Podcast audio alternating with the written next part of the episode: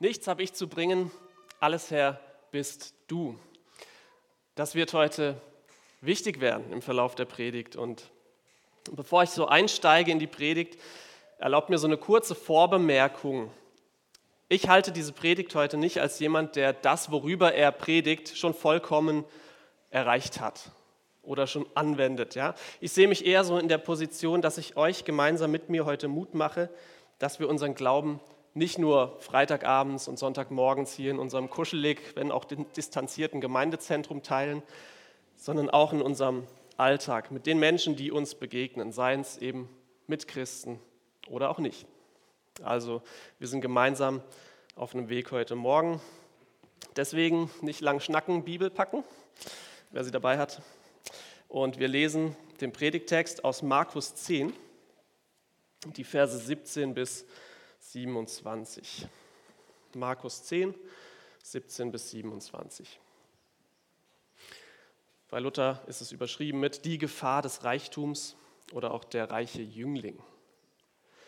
Und als er, also Jesus, sich auf den Weg machte, lief einer herbei, kniete vor ihm nieder und fragte ihn, guter Meister, was soll ich tun, damit ich das ewige Leben ererbe? Aber Jesus sprach zu ihm, was nennst du mich gut? Niemand ist gut als Gott allein. Du kennst die Gebote. Du sollst nicht töten, du sollst nicht Ehe brechen, du sollst nicht stehlen, du sollst nicht falsch Zeugnis reden, du sollst niemanden berauben, ehre Vater und Mutter. Er aber sprach zu ihm, Meister, das habe ich alles gehalten von meiner Jugend auf.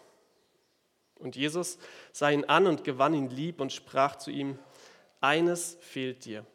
Geh hin, verkaufe alles, was du hast und gib's den Armen, so wirst du einen Schatz im Himmel haben. Und komm und folge mir nach. Er aber wurde unmutig über das Wort und ging traurig davon, denn er hatte viele Güter. Und Jesus sah um sich und sprach zu seinen Jüngern, wie schwer werden die Reichen in das Reich Gottes kommen. Die Jünger aber entsetzten sich über seine Worte. Aber Jesus antwortete wiederum und sprach zu ihnen, liebe Kinder, wie schwer ist es, ins Reich Gottes zu kommen? Es ist leichter, dass ein Kamel durch ein Nadelöhr gehe, als dass ein Reicher ins Reich Gottes komme. Sie entsetzten sich aber noch viel mehr und sprachen untereinander, wer kann dann selig werden? Jesus aber sah sie an und sprach, bei den Menschen ist es unmöglich, aber nicht bei Gott, denn alle Dinge sind möglich bei Gott. Ich bete mit uns. Herr Jesus, danke für diese Begegnung, die du hattest mit dem reichen Jüngling, dass sie uns überliefert ist. Und wir bitten dich, dass wir heute daraus lernen dürfen und dass du uns Veränderung unserer Herzen schenkst durch dein Wort heute Morgen. Amen.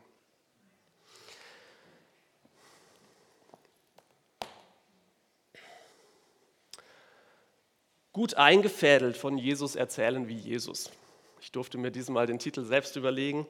Ich habe die Predigt so genannt und ich habe damit zwei Anliegen heute. Nämlich erstens, dass wir uns selbst bewusst werden, wie wir Kamele durch dieses Nadelöhr durchkommen und wie wir Gespräche einfädeln können, in denen wir das auch anderen Menschen vermitteln.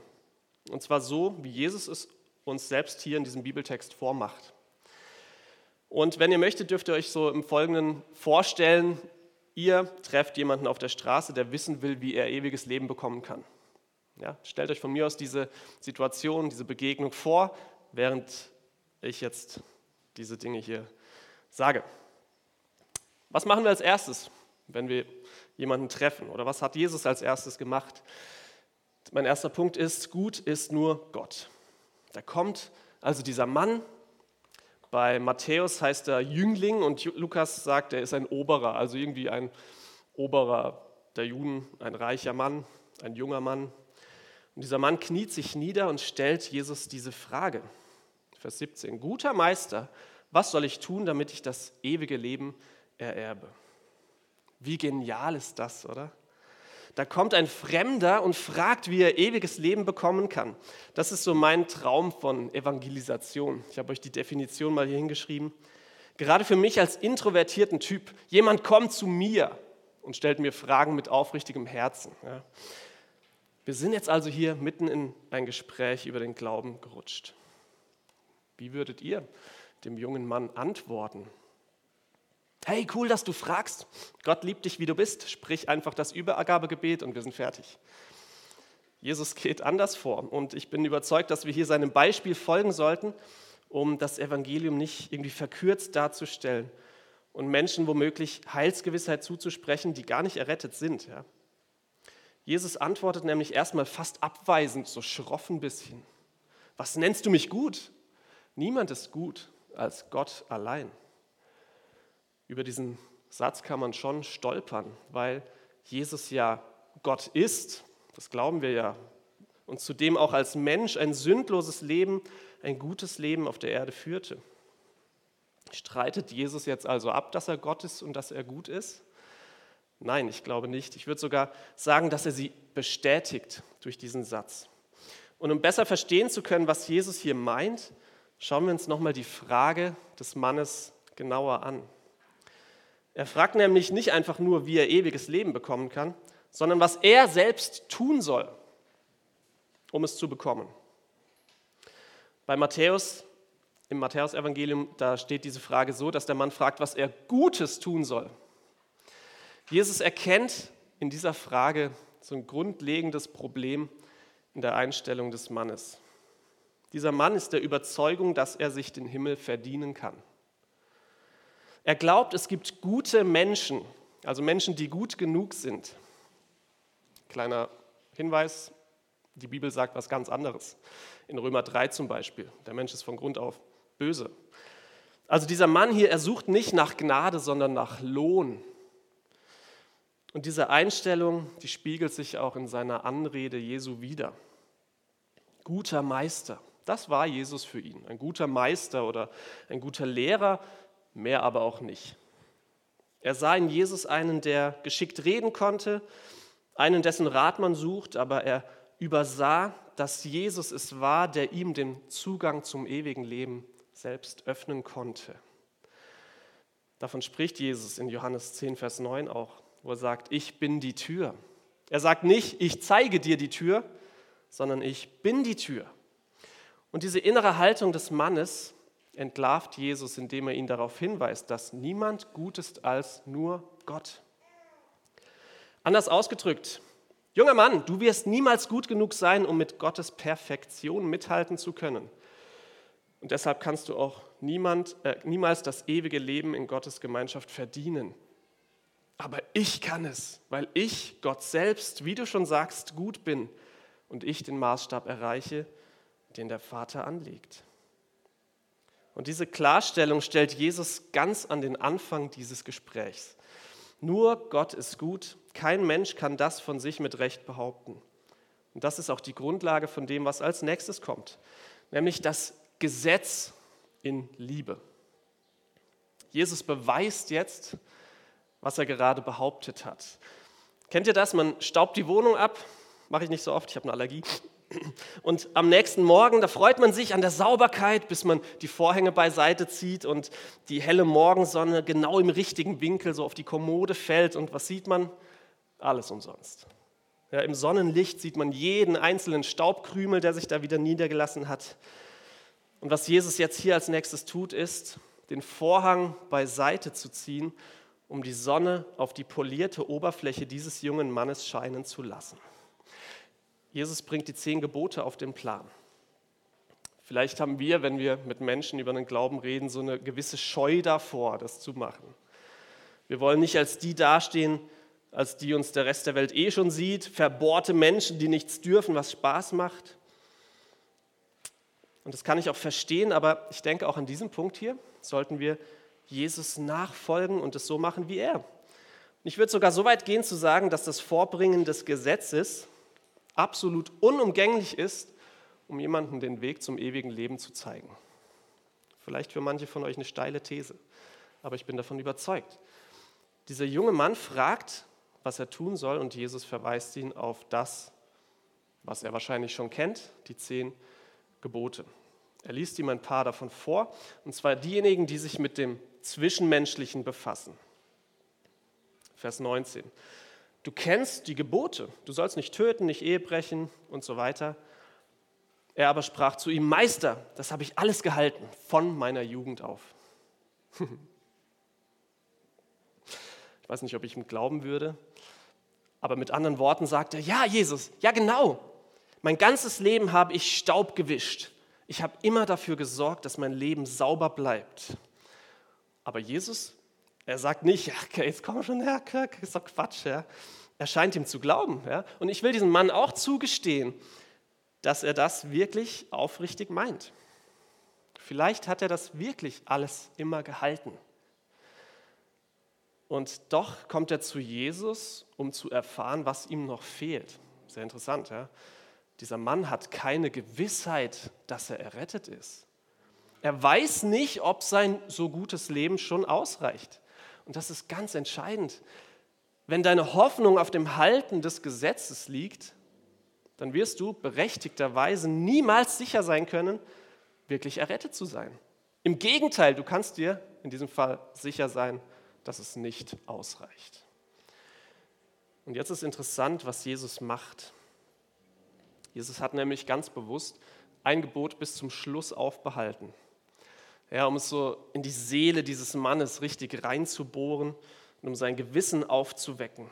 Jesus zieht jetzt den Vorhang komplett zur Seite, damit der Mann den Staub auf seinem geputzten Leben erkennt. Vers 21. Eines fehlt dir. Geh hin, verkaufe alles, was du hast und gib's den Armen, so wirst du einen Schatz im Himmel haben und komm und folge mir nach. Was ist das letzte Gebot? Du sollst nicht begehren deines Nächsten.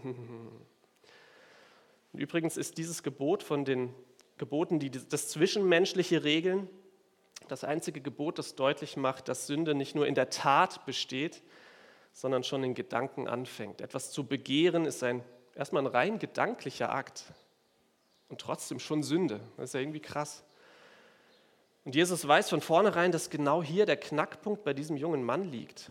Seine Güter, sein materieller Reichtum ist das, woran sein Herz hängt. Und der Reichtum hindert diesen Mann an zwei Dingen. Erstens, seinen Nächsten zu lieben wie sich selbst. Und zweitens, Gott zu lieben von ganzem Herzen.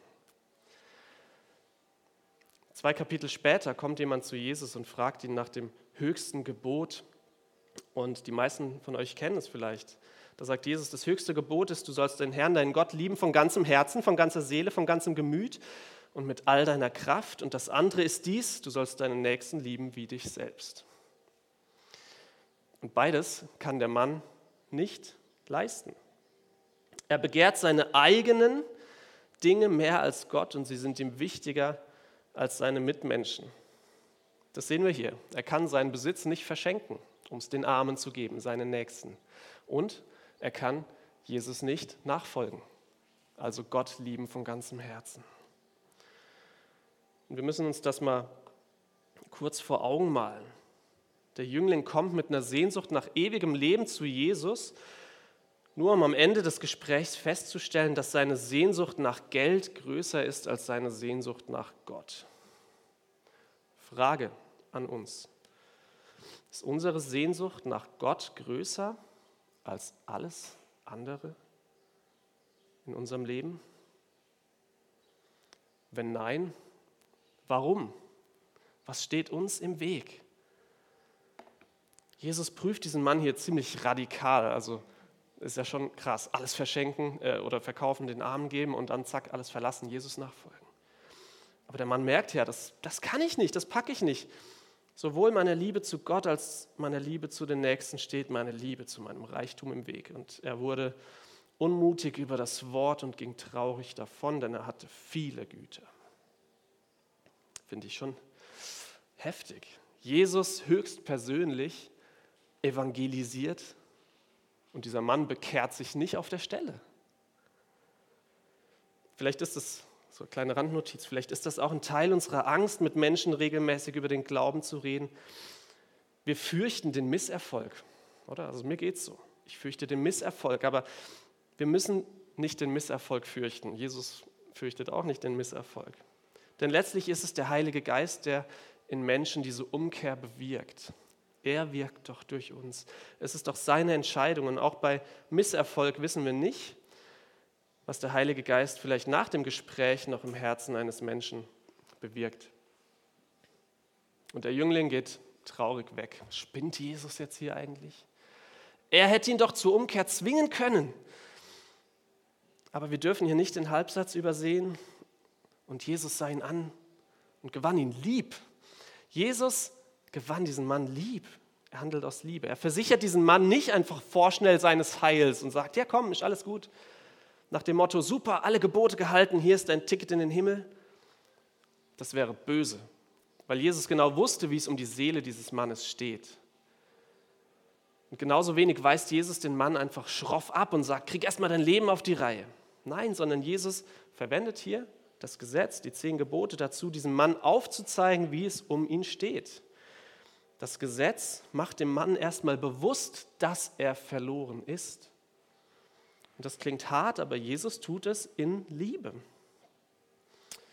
Meine lieben Geschwister, manchmal ist es ein größerer Akt der Liebe, jemanden darauf hinzuweisen, dass er ohne Jesus auf ewig in die Hölle geworfen wird und ihm dann aber auch den Ausweg aufzuzeigen, als, als jemanden einfach Gottes Liebe zu versichern, ohne ihm zu sagen, dass er ein Sünder ist und Vergebung braucht.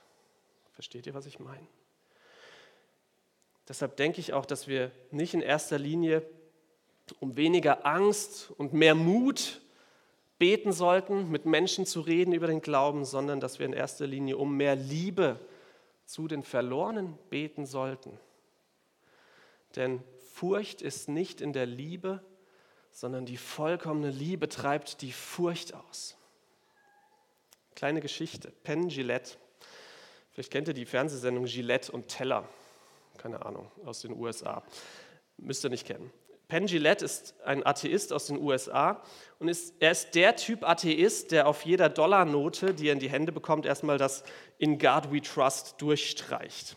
Also auf den Dollars steht immer In God We Trust. Wir vertrauen auf Gott. Finde ich ziemlich cool. Er streicht das immer erstmal durch. Ja? Und er erzählt von einer Begegnung mit einem Christen, der ihm eine Bibel schenkte und ihm dabei aufrichtig und glaubwürdig von Jesus erzählte. Und Penn Gillette berichtet davon und sagt, dass das eine ganz wunderbare Begegnung war. Und er hat großen Respekt für diesen Mann und begründet das so, ich zitiere. Pengelet sagt, der Atheist, wie sehr muss man jemanden hassen, wenn man weiß, dass ewiges Leben möglich ist und davon niemandem erzählt? Wenn ich sehen würde, wie ein Lastwagen ungebremst auf dich zusteuert, dann würde ich dich ja auch wegschubsen. Sagt dieser Atheist und er hat was begriffen was uns manchmal irgendwie schwer fällt. Also lasst uns um mehr Liebe zu den Verlorenen beten. Weiter im Text. Buße ist der dritte Punkt, den Jesus hier anwendet. Genauso wenig wie wir für unser Heil auf das Gesetz vertrauen dürfen, dürfen wir es auch einfach über Bord werfen. Gott hasst die Sünde. Und übrigens, er verabscheut auch den Sünder. Man kennt so den Spruch, Gott hasst die Sünde, aber liebt den Sünder. In der Bibel steht im Psalm 5, Gott hasst den Sünder, verabscheut ihn. Was aber, ich werde jetzt bestimmt gleich als Hassprediger abgestempelt, wenn ich nicht aufpasse. Es steht in der Bibel, aber es ist kein Widerspruch dazu, dass Gott Sünder gleichzeitig liebt. Um das klarzustellen, auch das finden wir immer wieder in der Bibel. Jedenfalls wird der junge Mann von Jesus aufgefordert, seine Sünde hinter sich zu lassen, indem er ganz praktisch seinen Besitz weggibt und dann sagt Jesus, er soll ihm nachfolgen. Und das war in diesem Fall so ganz praktisch gemeint. Ja, lauf hinter mir her, tu, was ich tue. Und Jesus nachzufolgen, tun, was er sagt, ist das Gesetz halten. Buße ist Teil der Bekehrung zu Gott. Und sie bedeutet, sich von der Sünde abzuwenden. Also sich von diesem, die Gesetze nicht halten, abzuwenden und Jesus nachzufolgen, also die Gesetze zu halten. Und das finden wir überall in der Bibel. Und gerade an den entscheidenden Stellen, da wo es konkret um Bekehrung zu Jesus geht. Hier finden wir das. Auch in der Apostelgeschichte ist das immer wieder ein ganz zentrales Thema und kommt immer wieder in den Predigten der Apostel vor. Wenn wir also klargestellt haben, dass nur Gott gut ist und anschließend unserem Gegenüber ganz konkret aufgezeigt haben, wo seine persönlichen Sünden liegen durch das Gesetz, dann müssen wir auch dazu auffordern, sich von der Sünde abzuwenden und Jesus nachzufolgen. Klammer auf, das funktioniert nur, wenn der Heilige Geist dein Herz verändert hat. Klammer zu. Aus eigener Kraft wird das nicht funktionieren. Und das vierte ist der Glaube an Jesus. Nachdem der junge Mann jetzt weggegangen ist, hebt Jesus nochmal heraus, wie schwer es für einen Reichen ist, ins Reich Gottes zu kommen. Und zum Vergleich bringt er dieses berühmte Sprichwort vom Kamel und dem Nadelöhr. Es ist leichter, dass ein Kamel durch ein Nadelöhr gehe, als dass ein Reicher ins Reich Gottes komme. Ich habe euch mal ein Kamel mitgebracht. Ja. Hier reitet das Kamel gerade auf einem Dromedar. Und ein Nadelöhr, ich weiß nicht, ob ihr es überhaupt sehen könnt. Ja. Ähm, wie hoch ist die Wahrscheinlichkeit, dass das hier durchpasst? Richtig. Es wurde schon spekuliert, dass mit dem Nadelöhr ein enges Tor in der Stadtmauer von Jerusalem gemeint wäre, aber ich glaube, dass diese Auslegung dem, was Jesus hier sagen will, nicht gerecht wird. Jesus stellt das größte Tier, das so in Israel rumlief, der kleinsten Öffnung gegenüber, die man so im Alltag benutzt. Das macht er, glaube ich, nicht aus Zufall. Ja? Und er will uns damit was ganz Entscheidendes klar machen, nämlich, dass es absolut unmöglich ist, für einen Reichen ins Reich Gottes zu kommen. Nämlich noch schwerer sogar, als dass dieses Kamel hier durchpasst. Noch schwerer. Und die Jünger erkennen, was das auch für sie bedeutet. Sie gehörten ja eigentlich nicht unbedingt zu den Reichen. Ja? Das bedeutet nämlich nichts Gutes. Damals herrschte im Judentum die Vorstellung, dass die Reichen höhere Chancen hatten, ins Reich Gottes zu kommen als die Armen, weil sie mehr Almosen an die Armen geben konnten. Ja? Hier haben wir wieder dieses sich verdienen wollen. Stellt euch vor, was das für die eher ärmeren Jünger bedeutet, was Jesus hier sagt. Schon für die Reichen ist es unmöglich, wie viel unmöglicher dann für euch? Und aus unserer Sicht heute sehen wir das oft eigentlich andersrum. Ja? Wir leben in einem der reichsten Länder der Welt und jeder, der hier sitzt, gehört zu den reichsten Menschen der Welt, selbst die Ärmsten unter uns hier. Wie wir es drehen und wenden, auch für uns gilt, liebe Kinder, wie schwer ist es, ins Reich Gottes zu kommen. Wie also bekommen wir das Kamel durch das Nadelöhr gefädelt? Antwort, gar nicht. Wir bekommen das nicht hin. Wir können uns bei Gott gar nichts verdienen. Und die Jünger stellen jetzt die richtige Frage. Sie entsetzten sich erstmal vielmehr und sprachen, wer kann dann selig werden? Das ist die richtige Frage. Und Jesus sah sie an und sprach, bei den Menschen ist es unmöglich, aber nicht bei Gott. Denn alle Dinge sind möglich bei Gott. Wenn du dir eines im Leben und heute Morgen merkst, dann bitte das. Das ist der Kern dieses ganzen Abschnittes. Bei den Menschen ist es unmöglich, aber nicht bei Gott. Das Stichwort lautet eben nicht Lohn, sondern Gnade. Und das zu kapieren, das heißt Glauben. An Jesus glauben heißt nicht einfach nur für wahr zu halten, dass er mal gelebt hat. Nicht mal für wahr zu halten, dass er auch heute lebt. Das tun auch die Dämonen, berichtet uns die Bibel im Jakobusbrief.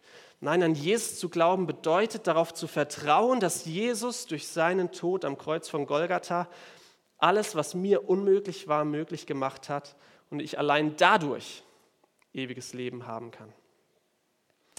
Wenn du heute sterben würdest und vor der Himmelstür stehst und Gott fragt, warum er dich reinlassen sollte, was würdest du sagen? Naja, ich, ich glaube ja an dich, also dass du existierst. Reicht das? Die Antwort wird vielleicht so aussehen, ja natürlich, du stehst ja vor mir. Ja? Dann weißt du ja auch, dass, ich, dass nur ich gut bin und deshalb Sünder in meiner Nähe nicht bestehen können. Puff, weg bist du. Versteht ihr? Glaube heißt mehr als Gott und seinen Sohn Jesus für wahr zu halten. Es heißt, sich mit seinem ganzen Sein auf ihn zu werfen, in dem Wissen, dass alles andere nicht retten kann. Ich bin Lehrer in der christlichen Schule und da kommen immer wieder Schüler zu mir und sagen, ja, ich glaube auch an Gott, Herr Burger. Dann frage ich immer so mal nach, ja, wie, wie meinst du das, an Gott glauben? Ja, dass es ihn halt gibt, dass es halt einen Gott gibt oder ein höheres Wesen. So, das kommt mir immer so ein bisschen schwammig vor und ich erzähle gerne Geschichten dann, um das klarzustellen, was Glaube bedeutet. Und so eine Geschichte sieht zum Beispiel so aus. Stell dir vor, du fliegst in einem Flugzeug. eine Durchsage kommt. Liebe Fluggäste, leider müssen wir Ihnen mitteilen, dass wir in etwa 20 Minuten abstürzen werden. Okay, Panik macht sich breit. Eine Stewardess geht durch die Reihen und sagt auch zu dir: Unter den Sitzen befinden sich Fallschirme, die werden Sie retten. Lesen Sie die Bedienungsanleitung. Alle sehen erleichtert aus, manche schauen auch kurz unter dem Sitz nach, um sich zu vergewissern, dass der Fallschirm auch da ist und begeben sich dann beruhigt und langsam Richtung Notausgang. Alle springen raus und du springst gleichzeitig mit zwei anderen raus. Ja.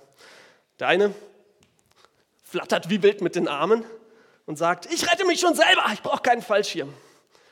Das ist derjenige, der auf seine eigenen Werke zu seiner Rettung vertraut. Und wie das ausgeht, können wir uns alle denken. Der zweite, das ist so eher der Typ hier, verschränkt die Arme vor der Brust, während er fällt, mit seligem Lächeln und ruft, wie gut, dass es den Fallschirm gibt. Problem, der Fallschirm liegt aber noch unter dem Sitz. Du hast es aber zum Glück kapiert. Den Fallschirm muss man auch anziehen. Man muss nicht einfach nur an die Existenz des Fallschirms glauben, sondern man muss sein ganzes Leben ihm anvertrauen. Und das geht laut Bedienungsanleitung, die du gelesen hast, zum Glück, nur, wenn man ihn anzieht. Genau. Und genauso redet die Bibel in Römer 13, Vers 14 davon, dass wir den Herrn Jesus Christus anziehen sollen. Das bedeutet, das bedeutet, Glauben an Jesus zu haben. Frage an dich heute Morgen. Hast du den Herrn Jesus Christus schon angezogen. Und ich bitte dich heute Morgen, prüf dich. Trägst du den Fallschirm, der dich retten wird, wenn du von dem Flugzeug des Lebens abspringst? Falls du dir da nicht sicher bist, dann komm bitte nach dem Gottesdienst zu mir oder zu einer anderen Person deines Vertrauens, die mit Jesus unterwegs ist. Und dann mach es doch heute fest. Zieh die Gurte fest. Du weißt nicht, wann du sterben wirst. Wer garantiert dir, dass du morgen wieder aufwachst? Zögere nicht, bei Jesus wartet Vergebung deiner Sünden. Er hat sein Leben gegeben, so sehr liebt er dich. Lauf in seine offenen Arme. Lasst mich noch mal kurz zusammenfassen. Wenn jemand uns fragt, wie ewiges Leben erreichbar ist, sollten wir dem Beispiel Jesu folgen. Und das sieht so aus. Wir müssen Gottes Wesen vermitteln. Also gut ist nur Gott. Das erstmal klarstellen. Nicht du, du bist nicht gut. Zweitens, wir müssen das Gesetz in Liebe verkündigen, damit Menschen ihre eigene konkrete Sünde erkennen. Drittens, wir müssen von der Notwendigkeit der Buße erzählen, also sich von der Sünde abzuwenden und leben, wie es Jesus gefällt, mit seiner Hilfe. Und viertens, wir müssen zum Glauben an Jesus aufrufen, also nur ihm zu vertrauen und nur ihm unsere Rettung anzuvertrauen. Und ich freue mich, wenn ich nachher mit euch ein bisschen ins Gespräch komme, vielleicht darüber. Auf euren Plätzen findet ihr so ein kleines Starter-Kit, äh, mit dem ihr, wenn ihr wollt, arbeiten könnt. Vielleicht einfach diese Woche so als kleiner Schritt, das umzusetzen. Ihr findet ein kleines Handout, da ist nochmal, sind nochmal diese vier Punkte zusammengefasst. Die Geschichte mit dem Flugzeug ist auch drin. Und ihr findet drei Traktate. Ich habe vorhin mit jemandem kurz geredet, der gesagt, oh, Traktate ist nicht so mein Ding. Genau, muss, muss nicht euer Ding sein, aber es ist für mich zum Beispiel eine Hilfe. Das kann man einfach weitergeben, man muss nicht groß reden. Das finde ich manchmal ganz gut. Genau. Und ich würde mich, genau, und diese Traktate gehen eben ähnlich vor, wie, wie Jesus das hier vormacht in dieser Geschichte beim reichen Jüngling.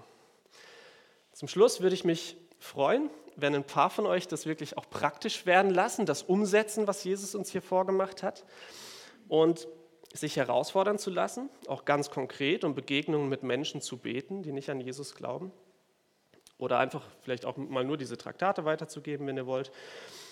Ähm, hinten liegen noch welche aus im Flur, noch so Bündel hier mit 25 Millionen Dollar. Ja, kann man gern weitergeben, zum Beispiel als Trinkgeld im Restaurant oder so, also zusätzlich zum Trinkgeld. Oder im Einkaufswagen liegen lassen oder so, finde ich immer ganz gut.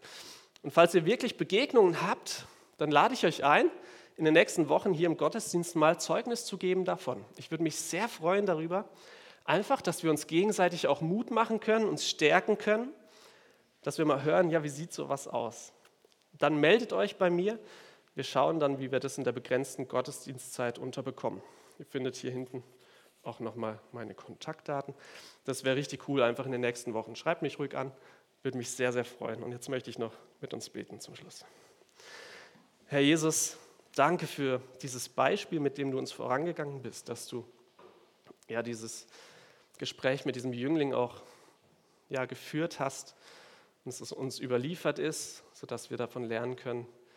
Herr, du siehst, wo unsere Hemmungen sind, vielleicht mit Nichtchristen ins Gespräch zu kommen. Und deswegen bitte ich dich jetzt heute Morgen um mehr Liebe, dass du uns Christen mehr Liebe ins Herz schenkst zu den Verlorenen. Dass wir wirklich erkennen, sie sind in Gefahr, wenn sie nicht an dich glauben. Und ich danke dir, dass ähm, ja, du selbst diese Liebe auch zu uns hast, Herr. Du hast uns erlöst durch dein Blut am Kreuz. Du hast in Liebe alles gegeben, was du hattest, nämlich dein ganzes Leben und hast auf dich genommen, was wir nicht leisten konnten. Du hast es vollbracht und dafür danke ich dir und bitte dich, dass wir aus dieser Kraft und dieser Freude leben und auch ein Licht sind für die verlorene Welt. Amen.